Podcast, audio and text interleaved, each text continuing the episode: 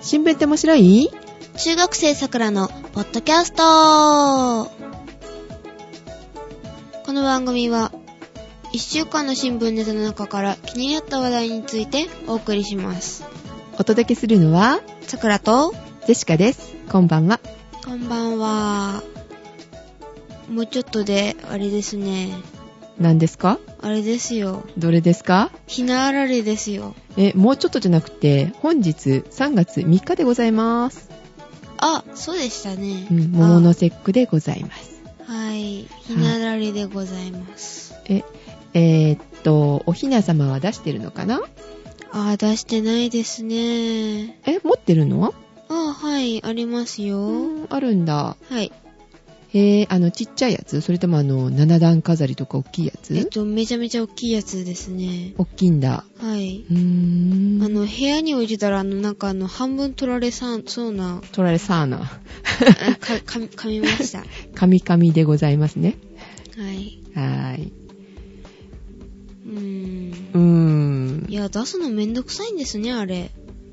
出すのもめんどくさいし、しまうのもめんどくさいし。ああ、そうなんだ。そうですね。ジェシカはね、持ってないんですよ。持ってないんですか？うん。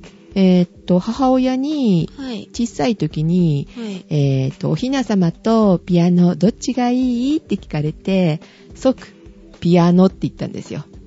なぜかというと、おひな様は遊べないと。えー、そんな。ピアノは使えると。うん、そういう基準で子供の時に選んでしまいました。まあでもそっちの方がね、後からでも使えるし、うんおひな様はもうその時だけですからね。一年に一度？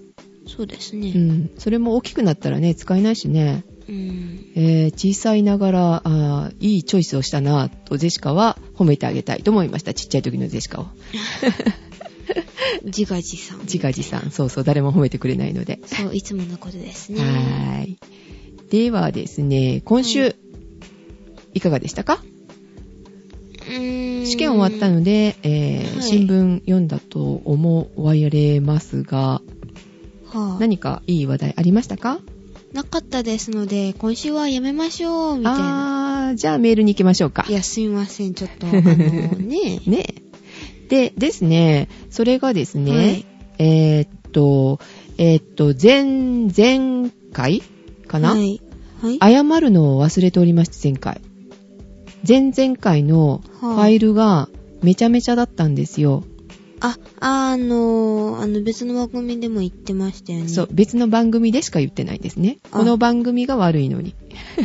あ、そっか。うん、あの、スペースデブリの話をした時なんですけれども、えー、と、ちょっと録音状態が悪くってというか、あの、はいゼシカの操作が悪くって、あの、はい音声ファイルがジグゾーパズル状態になってたんですね。バラバラに。なんか大変だって言ってましたからね、うん直すの。で、えーっと、上げてすぐ、えーっと、気づかなくって、はいえーっと、後ろの後半とかがのバラバラだったんですけども、もしね、うんそのファイル、あの、ダウンロードされた方がいらっしゃったら、あの、今、正しく、あの、ジグゾーパズル直しておりますので、再ダウンロードをしていただけたらなぁと思うんですが、申し訳ないですが、よろしくお願いしますってことで。すいません。ね、話がなんか飛び飛びで意味のわからない会話になってるはずなんですよ。なんだはあこの会話って何話してるの？さくらちゃんみたいなね。そう、うんあの、思われた心当たりのある方。朝1にあの、ダウンロードされた方ね。あ申し訳ございませんが、再ダウンロードをお願いいたします。前回のね、削除をお願いしますってことです。はい。はい。頼んでください、さくらちゃん。はい、お願いします。愛想のない中学生ですいません、みたいなねすい。ません。えーっと、ではですね、えっと、最初に新聞ネタに入る前に、はい。メールをいただいておりますので、ああ、はいはいはい。よろしいですかね。はい。はーい。では、あの、さくらちゃんの方からお願いしようかな。えっ、と、はい。えっ、と、件名から、はい。さくらちゃんでしかさん、こんにちは、と。はい。えっ、と、はじめまして、くーと申します。くーさん、こんにちは。はじめまして。えっ、と、秀太郎さんのゲスト出演で、アットサクラジオを知り、聞かせていただいておりますと。おー、ありがたいですね。ありがとうございます。えっ、と、私は3人の子供を持つママですと。女の方なんだ。はい。あ、嬉しい。嬉しいですね。初めてかもね。初めてですね。うん。で、年齢はジェシカさんのママくらいかな？と。うんまあ、うんまあ、お子さんが3人いらっしゃるってことですものね。はい。はい。えっ、と、うちの娘はパレスチナとパキスタンの違いが分かってるだろうか、などと思いながら1月15日のハマスの話、面白く聞きましたと。あ、牛の子じゃなくて、あの、ゼシカも分かっておりませんでしたのでね。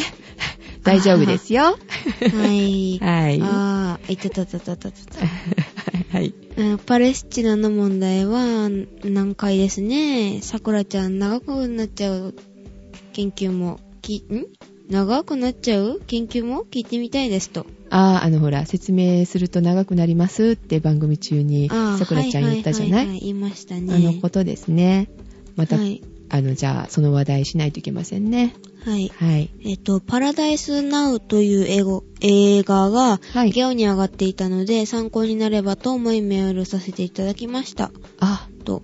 なるほど。ジェシカさんギャオって知ってます？あ、知ってますよ。XP の時はね、見れてたんですけど、ビスタになって見れなくなっちゃったんですよね。あ、そうなんですね。今ね、見れるんかな？見れるようになったかな？私はたまに利用していますね。あ、そうですか。じゃあ、見ないと。そうですね。うん。はい。あの、もう期間があるからね、早めに、あの、紹介いたいただいてる時に見ないと終わっちゃうかもしれないんでね。ああ、はいはいはい。ジェシカもちょっと見てみたいと思います。ありがとうございます。ありがとうございます。えっと、ガザ地区ではなく、ヨルダン川、えっと、西岸の二人の青年の話ですが、パレスチナの人々の生活がリアルに感じられるのではないかなぁと。うーん、そうなんだ。そういう映画なのね。はい。はい。で、えっ、と、バックナンバーも全部聞かせていただこうと思っています。これからも楽しみにしていますので、頑張ってくださいね。はい、ありがとうございますク。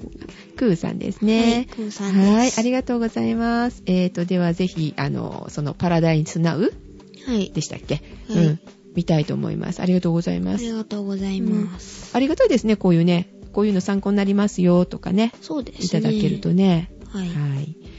はい、ありがとうございました。えーと、では、ジェシカの方からもう一通、はい。よろしいですか？はい。はい。件名。新聞って面白い中学生桜のポッドキャストは来年どうなるのか？は、はい。え？どういうことでしょうかね？えーっと、ジェシカさん、桜さん、2週連続でメールを読んでくださってありがとうございます。サンフランシスコのヨウさんです。ヨウさんさんですね。はい。ジェシカさん、単純にヨウさんでいいですよって。別に何も深い意味はありませんからってことです。あ、やっぱりそうだったんだ。えー、だって、ねえ。呼びにくいし。ヨウさんさん。なんか気に入ったんですけど結構、ヨウさんさんっていうのは。うん。うん。えーっと、桜さんに聞きたいことがありますってことですよ。はい。この。春からい中学3年生ですよね。えっと、落第するので2年生のままです。えーっと、それだと話が進まないので、あはい。とりあえず中3ですよね、ということなんですけど、あそうすると、来年の春には桜さんは高校生になりますねって。そうしたら、この中学生桜のというのが高校生桜のに変わるんですか？そして4年後には大学生桜の、8年後には社会人桜の。ってな感じですか？って。いや、そこ聞いちゃダメでしょ それともこの先ずっとサバを読みつつ、中学生桜のをを通していくのでしょうか？う。いや、サバ読んでないし、ずーっと中学生なんだよね。えっと、あ、あまあそうですね、はい。どちらにしても長く、えーと、あ、番組が長く続くことを応援していきたいです。とサンフランシスコのヨウさんからでした。はで、えーと、PS があるんですけどね、ぁ。はい。タイトルバージョン、はい。えーと、主婦桜の、はい。ポッドキャストですかね、はぁ。留学生桜の、フリーター桜の、フリーターだって、えアーティスト桜の、市会議員桜の、いやいやいや。県会議員いや、桜の、あの、知事桜の、みいたいなや。、あ衆議院桜の、大臣桜の、首長桜のっていう風に書いてますよ。肩書きが番組タイトルになっていると、この先、ホームページの更新も大変ですね。大統領桜のが目標ですかね。うーん。え、知事、知事でいいの？いや、あれ？うん、じゅ、ずーっとあの、中学生桜です。あ、大臣になろうが中学生桜のなんだ。いや、なりませんし、なれませんし。そうか。ずっと、では、えっ、と、この問い合わせに対しては、ずっと中学生桜のということでやりますので、よろしくお願いします。えっと、現在、えっと、とりあえず14歳です。はい。あ、そうですね。まだ中2です。今の段階で聞いてる方は、あ、いくつになったなってわかるけど、はい。この何年か後に聞いた人はわからないね。あー。え、こでもあの、今から、今から数えてったりすると、うん。バレちゃうかな。そうそうそう。だから、ね、今聞いてる方は、桜の本当の年齢を知っているとはいい。うことになりますね。そうですね。うん。大人になってもじゃあ中学生桜ので。痛いなぁ、ちょっと。で、しかもずっと28だから。あ、あ、そだから嫁に行けないんかな。う。うん。で書かれちゃってましたけど、嫁に行けないよって。そりゃ結婚できんわ、みたいなこと書かれて、ガーンみたいな。あー、はぁ。某、某掲示板に。私見ないからね、あんまり。あその某掲示板。ーあ、某掲示板。でしかうんちょこっと見ました。うんいちいちチェックしてたらキリないし。うん、キリがないけど、ガーンみたいうん。そんなん気にしてたらキリがないです。はい。な。はーい。で、いいですか？そろそろ。あ、いいです。はい。では時、間が。はい。えっ、と、今回、ちょっと気になった記事が、まあ、あったんですけどね。ありましたか？はい。えっ、と、あの、政府の IT 企業戦略の、あの、知ってますかね？えっと、3カ年緊急プランっていう、まあ、過去仮ですけど。はい。はい。はい。知らない。あ、知りませんか？えっと、原案が正式に、あの、提示されたんですね。うーん。知ってます？いいえ。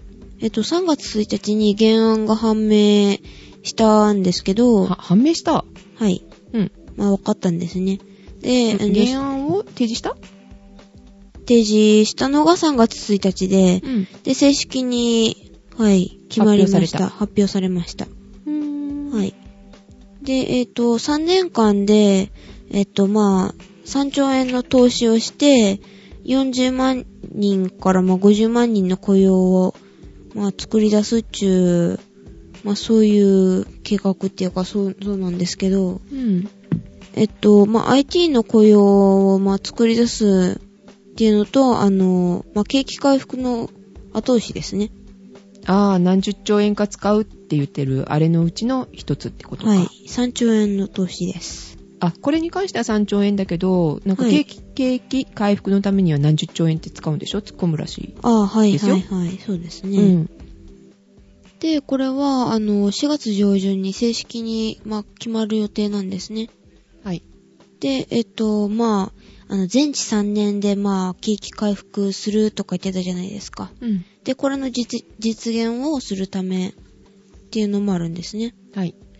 で、えっ、と、まあ、具体的に、まあ、どういうことかっていうか何するのかっていうのなんですけど、うん。えっと、医療現場の IT の強化ですね。えーこれは、あの、個人のけ健康管理、健ん健康情報、あの、個人カルテですね、いわゆる。ああ、カルテの電子化っていうやつですね。それですね。はい。で、えっと、あと、二つ目が、い IT 人材の育成って言って、まあ、IT 企業とかにまあ関わるような人たちを、まあ、育てていくという。教育するっていうか、教育するそういうのにじゃあお金が出るってことなのかな？はい。うーん。で、三つ目は、はい。電子行政の推進。電子行政の推進？えっと、まあ、うーん、行政機関が持つ紙文書うんうん。の、あの、電子化ですね。あー、なんか国会なんかでもすごい紙使ってるって言ってたもんね。あはい。うん。あれを電子化しようと。で、そしたら、あの、まあ、省庁内でのデータの共有とかね、うんうんうん。まあ、無駄がいろいろ省けるっていうのそう。そうそう。紙って結構すごいからね。そうですうね。ん。今パソコン持ってんだからさ、パソコンで見ればいいんだよね。そうですよね。うん。で、私は、あの、私が一番注目してるのは、はい。医療現場の IT 強化って、まあ、さっき言いましたよね。ああ、あの、電子化しようとしてるやつね。はい。紙のカルテを。はい。うん。で、今までの、まあ、日本の動きですね。うん電子カルテ導入の時、時っていうか、まあ、導入の動きです。あ、うん。ああ、もう、もう始まってたってことですか？はい、今まで。うん。で、あの、だい約10年前、うん。だいたい10年前、まあ、1999年なんですけど、はい。あの、厚生省、うん。まあ、当時ですけど、うん。で、まあ、電子カルテの、まあ、うんまあ、条件3つ出すから、それ満たせば、うん。まあ、電子媒体っていうか、あの、まあ、電子化していいよ、いいよって、あまあ、今まで紙だったけど、電子に変えてもいいよっていうことなんですね。はい。パソコンでとかってそういうことだよね。で、そのうん3つの条件っていうのが、うん。あの、書き換えとか、うん。まあ、消去、うん。まあ、改ざんとか、そういうことを防止するっていうのが一つ。あーあ、そういうことがあっちゃいけないよと。はいそうだよね。で、病名が急に変わってたりとかしたら困るもんね。そうですね。確か。に。はい。で、それが一つ。うん。で、もう一つは、必要に応じて、うん。まあ、肉眼で、まあ、もう一度見直せるような状態にできることね。あー、あのー、ん？そっか。あれだ。パソコンで見るんじゃなくって、印刷すぐできるようにとかそういうことか。そういうことですね。うん。はい。で、それが二つ目。うん。で、三つ目は、あの、法令に定める保存期内。え、違う、保法令で存期間内。法法令でどのくらい保存しないといけないの？えっと、5年間の保存保存が、まあ、義務付けられてるんですね。あ、そうなんだ。紙も、うんあ、紙が？ってことだよね紙が。紙がそうだったから、いえっ、と、電子化しても5年間はちゃんと保存しろよっていうことか。はい。うん、それができたら、電子媒体に変えてもいいですよっていうことね。うーんそういうことです。うん。それがもう10年前からはちょっと始まってたわけだ。はい。うん。で、2001年、まあ、12月なんですけど、うん。で、厚生労働省うん。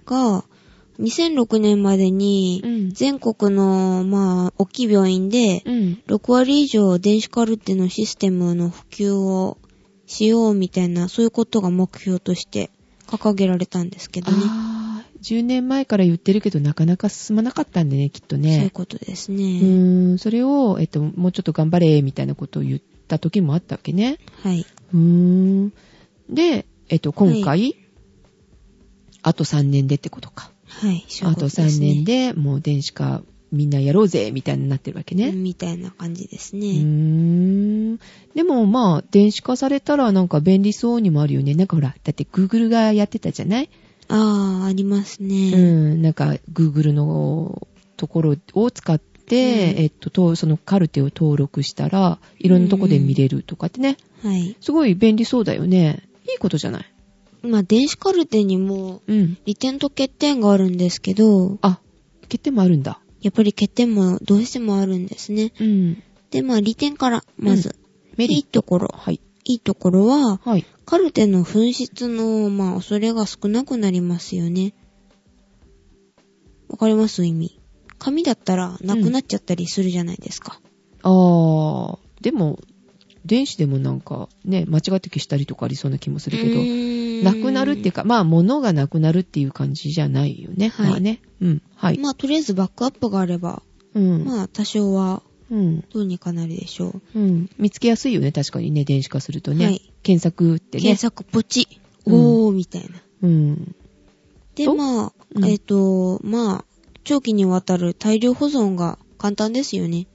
あ、長い間、たくさん保存できるってことね。はい。うん。紙だったら劣化とかしちゃいそうだし。ああ、確かにね、紙って結構かさばるしね、重たいしね。重たいですからうねん。。今あのちっちゃいメディアに入るじゃない、いっぱいデータって。すね。すごいもんね。はい。うん。それと？で、どこでもカルテを呼び出せるじゃないですか。そうそう。病院が違ってもね。そう、病院だけじゃなくて、病院っていうかあの、国内じゃなくても国外でもね、そうですよね。見ようと思ったら見れるよね。はい。うーん。で、あと、直接、うん。まあ、画像とかにコメント入れたり、データ加工したりがしやすいですからね。画像って、あの、あれ？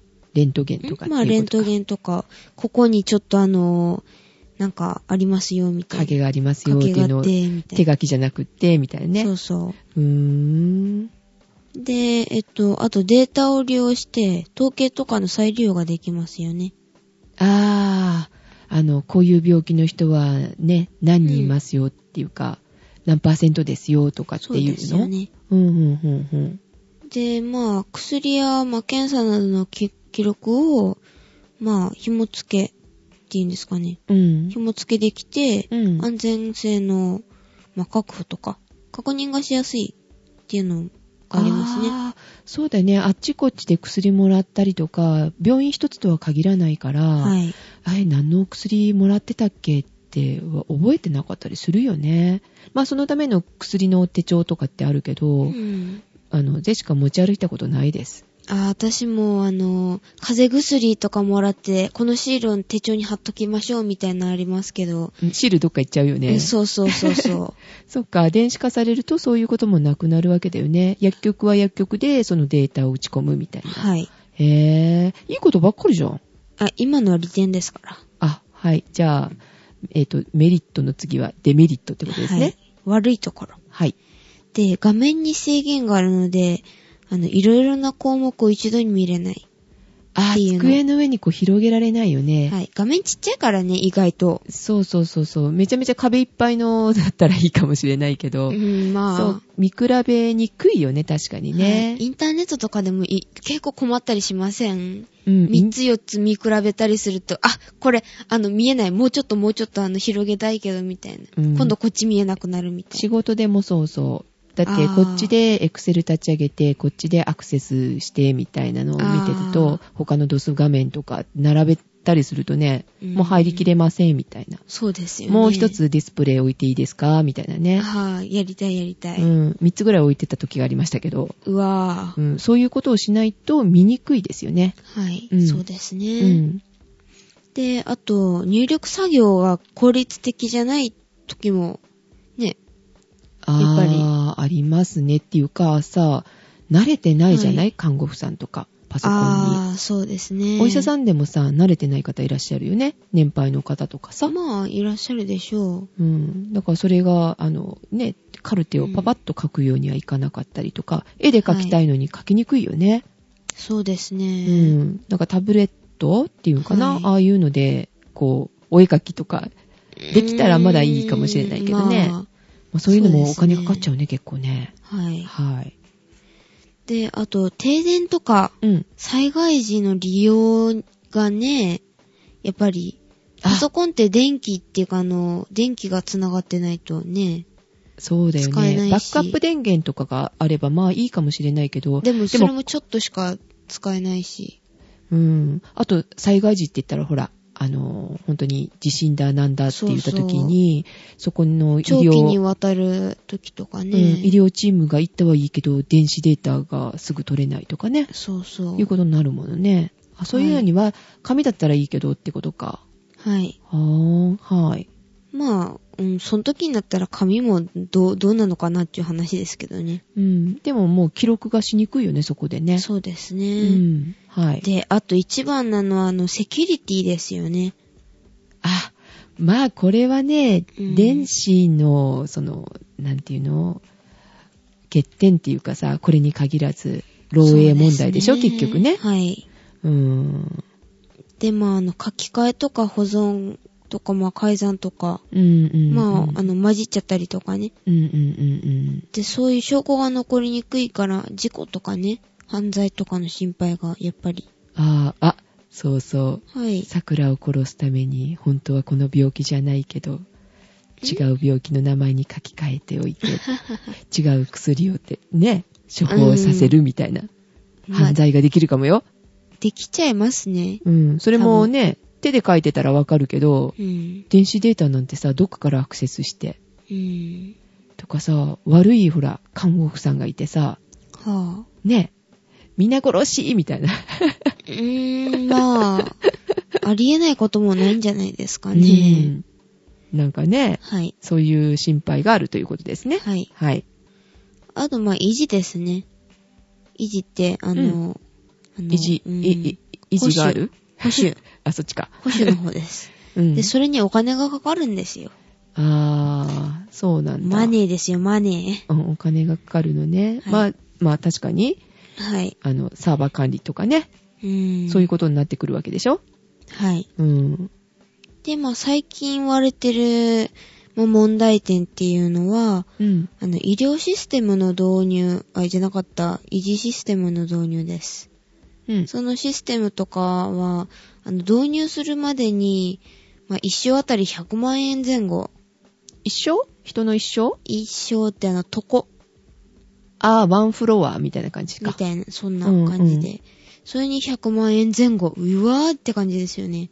でも、そんな、そ、そ、まあまあかなって思うけど。ですけど、うん。あの、導入の費用、総額です。うん総額で、うん。平均でまあ約1億数千万円前後が必要になっちゃうんですね。あ、負担だね。今だっはて、医療現場ってさ、お金ないって言ってるじゃない、はい。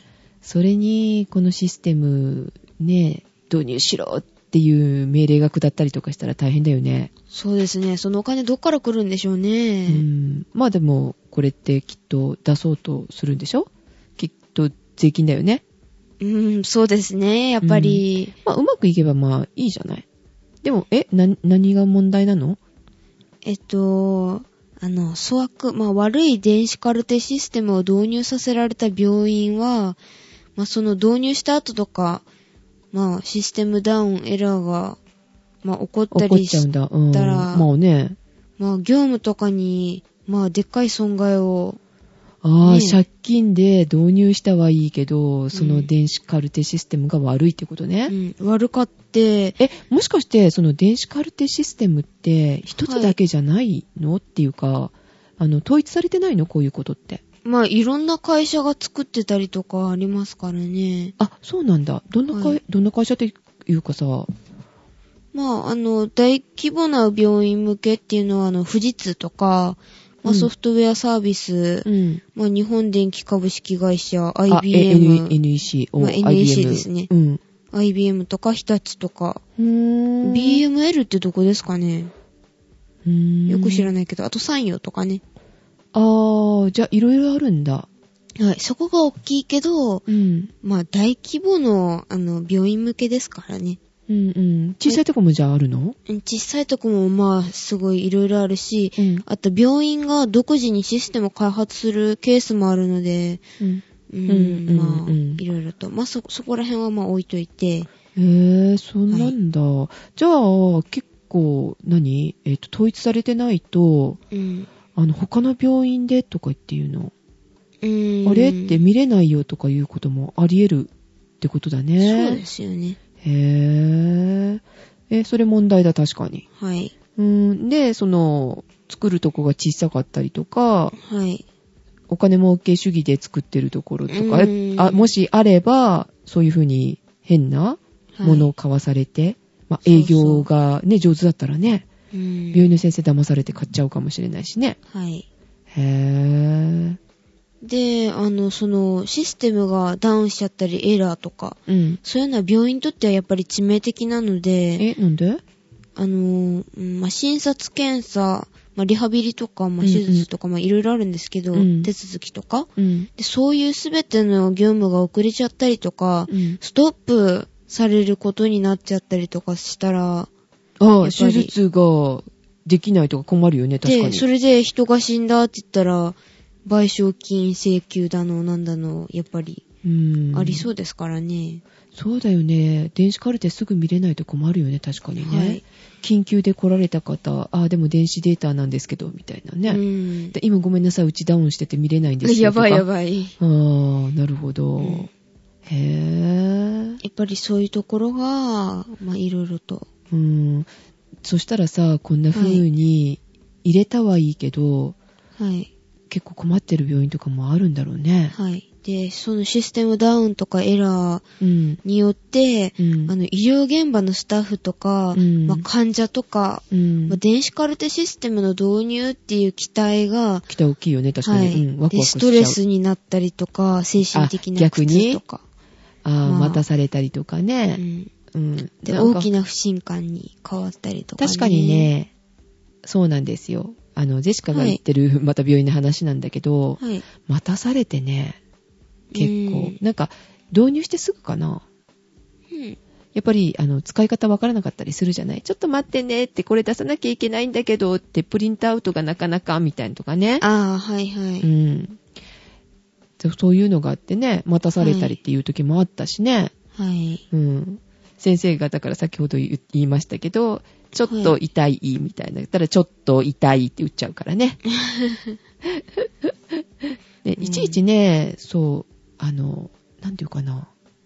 大雑把な診断とかももしかしたらできなくなっちゃうかもね。がんじがらめになるっていうか、数字とかさ。そうですうね。ん。この人はこのくらいかなっていうような診断ができなくなっちゃうかもしれないね。うん。もう見るよりも打つのに必死みたいな。うん確かに。そういうこともあるわけだ。はい。うん。まあでもこういうのにはなんかいろいろ問題があったりとか、まあお金の問題なんかもあるんだろうね、きっと。はい、そうでしょうね。うん。はい。え、こういうことってさ、ははい。結構さ、はあ。なんていうのかな。秀太郎さんがさ、知ってないかな。電子カルテのこととかさ。あの、この流れはまさかなんですけど。え、教えて、秀太郎さんコーナー。いや、ほんとで？え？パフパフパフパフえ？ほん、ほんとで？うん、かけてみようか。え？ー、何か、あの、こういうことに興味あるんですけど、電子カルテについて何か知ってませんか？とか言って。どう思いますか？みたいな。だってさいきな、り、いえ、だっていきなりでしょ？最近こう、かけてないし。うんそれでいきなり番組ですか？てか、前からそうじゃないですか、うん。いいじゃん、いいじゃん。で、ということで、かけてみたいと思います。えー、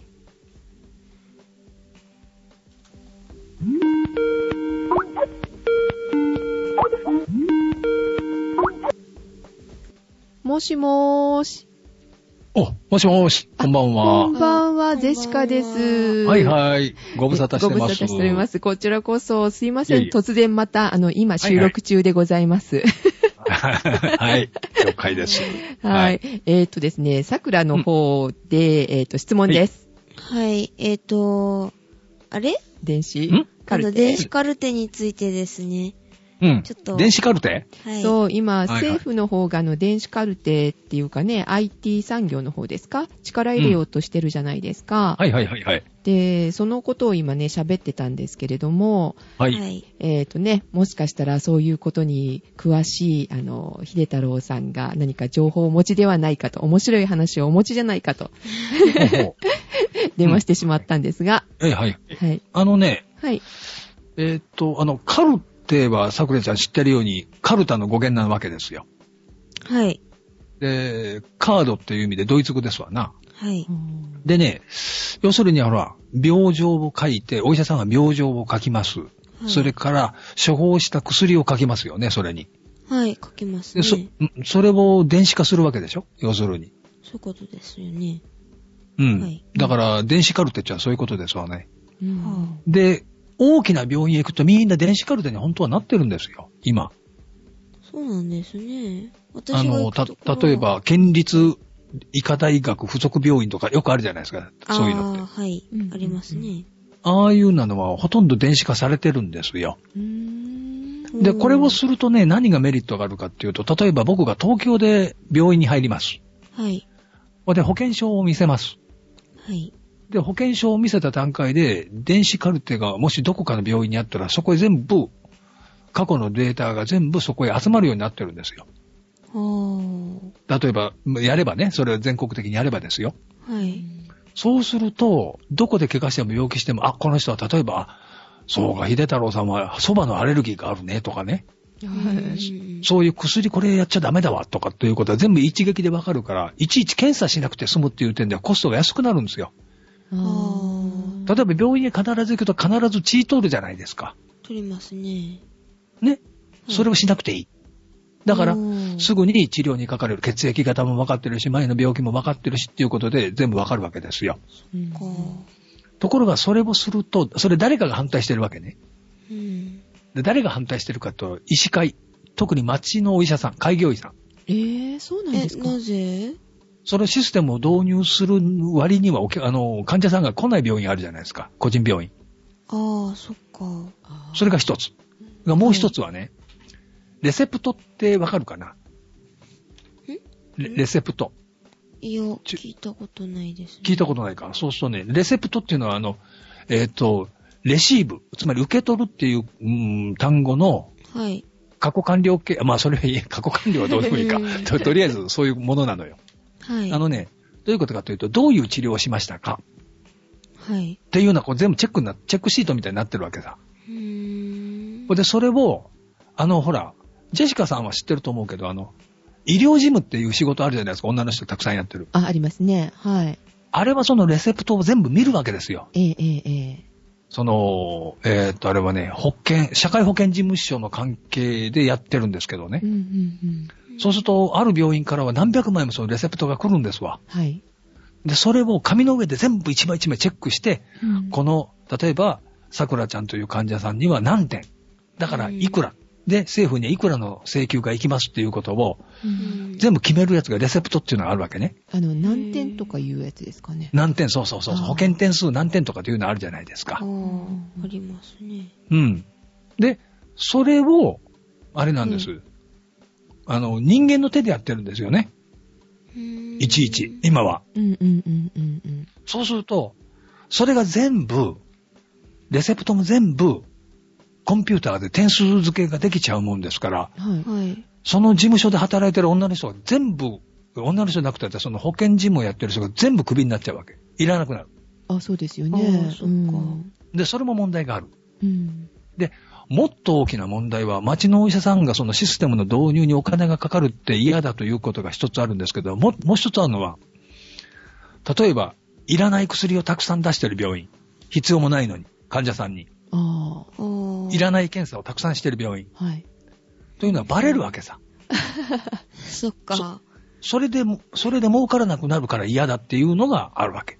だからうん最初のその保険点数を数えるその事務員さん。で、はい2番目はシステムを導入する町の小さなお医者さんは困るっていうこと。で、うん。3番目はごまかしが効かなくなるっていうことで、この3つがネックになって、もう、かれこれ十何年前からこの、何？えっ、と、電子カルテっていうのは導入しようとしてるんですけど、ええ。できなくなってるこの3つの壁っていうのがあって、うん。それでもってできなくなってるっていうのが、今のところそういう風な感じなのかな？ああ、そうなんですね。うん今話してたのは、1999年から、うんえっ、と、まあ、導入をしようっていうようなことを言っていたのに、うんなんでこんなに時間かかってるのかなと思ってたんですよ。うんそういう理由があったんですね。うん、まずはその、要す要するに、日本医師会。これが、これがネック。あの、医師会っていうのはね、お医者さんだけが入ってなくて、あの、日本医師会ってのは特に町の開業医がたくさんいるんですよ。で、それがまた自民党に対するその、なんちゅうの？あの、こう、なんていう、応援団になってるわけね。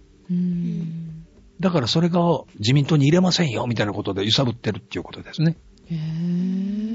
政治力でやってると。で、もう一つはその、あの、システムが高くつくっていうのが一つあるんですね。それから、お医者さんはコンピューター触れない人もいるから、その辺がネックになってるみたい。ただ、これを1枚電子カルテをズバッと投入すると、保険料が安くなるし、社会保険庁の人件費はなくなるし、うんまあその事務員さんクビになっちゃうのは良くないかもしれないけど、うんうんで、とにかくどこで怪我しようが保険証1枚で見てもらえることになる可能性が高くなるわけ。そうするといらない薬とかいらない検査がどんどん減るから、うんだから、あの、社会保険庁というか、あの、厚生労働省としては入れたいわけよ、絶対に。ああ、そうなんですね。絶対に入れたいわけ。それものすごいコスト下がるから、それをすると。ああ。うん。でも、それが、その3つでもって引っかかってるわけ。だから、大きな病院で、例えばその大学病院同士ぐらいだったらもう、すでに、オンラインというか、インターネットで繋がってんじゃないかな。ああ、そうなんですうんね。ひょっとしたら繋がってる可能性もある。うーん。うんだから、そういう意味ではすごくいいんですよ。それと、あの、保存がすごく長く効くからね。データですから。今だったら、カードだ、カルテの、あ5年だっけ5年ですね。5はい。年ですね。?5 年を過ぎると廃棄になるでしょ？うん。うんそうすると前のデータがわかんないわけですよ。だからもっぺん検査ができるっていうことですわな、逆に言えば。あまあ、そうですね。うん。だけど、血液検査なんかも全部しなくて済むよということですね。少なくても緊急で怪我した時の血液型なんかも全部データでパンパンパンと出てくるから、うーん。一発でわかるんですけど、そこに、だから、医師会と、それからその、いわゆる得点を計算してる人と、のあれと、それ引っかかりなのかなと、町のお医者さんのシステム導入に多額のお金がいるっていうことですね。う。うんん。そういうふうな感じかなと思うんですけどね。はい。カルテっていうのは、だから1999年って言ってました？そうです。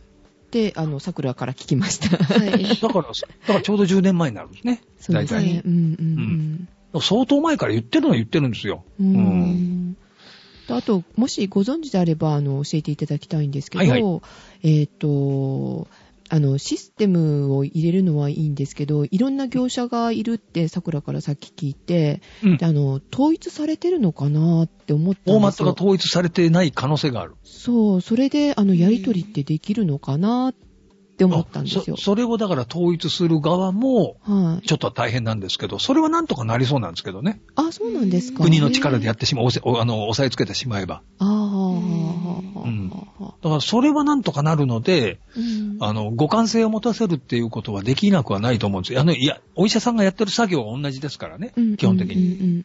それはできるだろうって言われてますけどね。ああ、そうなんですね。うん。ただそのフォーマットそのものよりも導入する組織的な人間のファクターでもって、ええ導入ができなくなってることの方が多いと思いますね。特に、あの、保険点数数えてる現場僕行ったことあるけど、ものすごいよ。ものすごい。あのね、一人の女の人がレセプト見るのにね、高さ50センチぐらいに書類が積んであるのよ。一人。うわ50センチぐらいだったと思う。それね、ドサッと出て、ピッピッピッピッピッピッピッって、それ、そんな早く見たってわからないだろうと思うんですけど、そうええ点数だけはきちっと計算されるわけですよ。ところが、いらない検査、いらない薬、いらない治療っていうか、いらない注射も含めて、そんなやってるのを、てんこ、なんか一人の患者さんにてんこ盛りくっつけてるのなんて見破れないわけですよ。本当はそれを見破りたいわけね。厚生労働省としたら。うんうんうん。それもできなくなってるから、それで医療費が高くなるから、あれを入れると医療費が相当安く2割ぐらい減るんじゃないかな。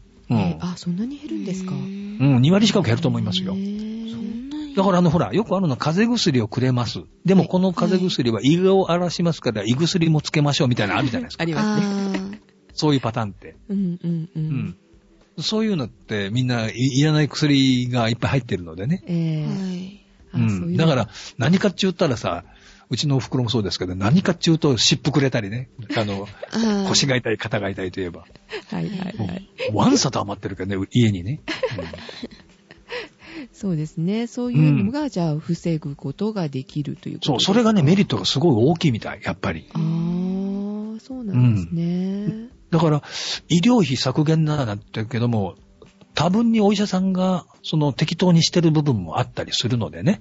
はうん。うーんあじゃあやっぱり、電子カルテの利点の方が大きいんですかね？電子カルテは利点大きいよ。ただ最初のシステム導入にお金がかかるとかっていうことが問題なだけでね。うーん。うん。ただ、あの、昔だとさ、はい。はい。カルテって読まれたら叶わないのでみんなドイツ語で書いてあったの。知ってる？ああ、はいはいはい。ドイツ語で書いたり英語で書いたりしてるけど、はい。結構あれを訳すと、なんか訳してるっていうか、お医者さんも何書いてるか分かんなかったりするわけですよ。ええ自分だけが分かるドイツ語みたいな。そんだけドイツ語ができてるんだったら留学するって、ドイツへ。そんだけできるんだったら。じゃあ、あの、あの、悪質なのはすごい、あの、あの、めちゃくちゃな字みたいに見えるのはわざとってことですかね、先生たち。そうそうそうそう、わざと、あの、患者さんの前で書いてるんですけど、むちゃくちゃなこと書いててね、ほんで、聖書を別に看護婦さんがしてるところもあったりね。ああ、そうなんですか。うん。今はちょっと大きい病院だと、あの、あれですよね、打ち込みの時にも、ちょっと痛いんですけどって言ったら、ちょっと痛いって、そのまま打たれてますもんね。も、もろ打つでしょ。で、あの、はい大きな病院で僕見たのはね、あの、こうなん、カーテンレールみたいなのあるんですよ。はい。で、カーテンレールみたいなのにね、グリップがついてて、はい。はい。それにファイルがついてて、はい。うん。それがその各回くるーっとこう回ってくるわけ。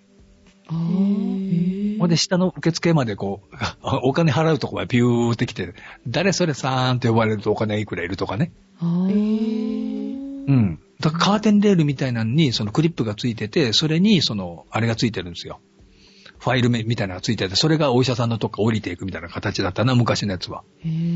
だからうん、要するにその病院内をさ、オンライン化してないというか、うんうんうん。紙が移動するというね。ううん。でも画期的だ、それも。うん。うん。へだから、あれはいいことなんでの、確かに導入すればいいことなんですけど、いろんなハードルは確かにあるっていうことですよね。特に、お医者さんのその過剰、過剰検査とかその辺は相当防げるはずですね。ー。う。うんん。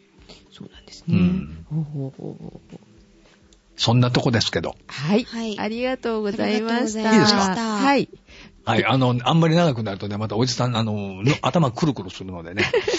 そんなわけで。ははいい。。突然すいません、また。すいませんでした。はい、また何かあったら読んでください。はい。よろしくお願いします。ありがとうございました。ありがとうございました。はい、失礼しま失礼す。します。はい。はい。ということで。読んじゃいましたね、また。うん。ということで、えっ、と、教えて、ひだ太郎さんコーナーでした？パホーパホーパホうー。ん、まあいいや。突然ね。はい、突然でしたうね。んにもかかわらず、はいきちんと教えていただきました。はい。はい。秀太郎さんありがとうございましたあ。りがとうございました。また突然やりますのでよろしくお願いします。うわぁ、またする気だよ。ねえ、きっとね、あの、リスナーさんも、なんか聞こえる。なんか聞こえるよ？ごめんなさい本。当で眠たいから。うん。きっとね、リスナーさんもね、期待してるのよ。何がまたこのアホな二人があの、秀太郎さんに邪魔しに行くっていうかさ、うーん。いきなりポチッと、ポチッとな、ポチッとな、この人たちは、みたいなね。みたいな。うん。にもかかわらず、秀太郎さん優しいですね。はい、優しいですね。いつでも、あの、答えていただいております。ありがとうございました。はい、ありがとうございました。ということで、ということで、桜眠たいので寝ます。はい、わかりました。眠たそうですね。はいかなり今回は、あの、きちんとしたあくびが入っております。申し訳ございません。すいません。うん桜さん。はい。はい。はい、おやすみなさい。はい。では、お届けしましたのは、さ、さ、さ、さ、さ、桜と？ジェシカ？ゼゼゼゼゼシカ？でした？はい。ではまた、来週、はい。ぜひ聞いてくださいね。はい。おやすみなおさい。やすみなさい。秀太郎さんおやすみなさい。おやすみなさい。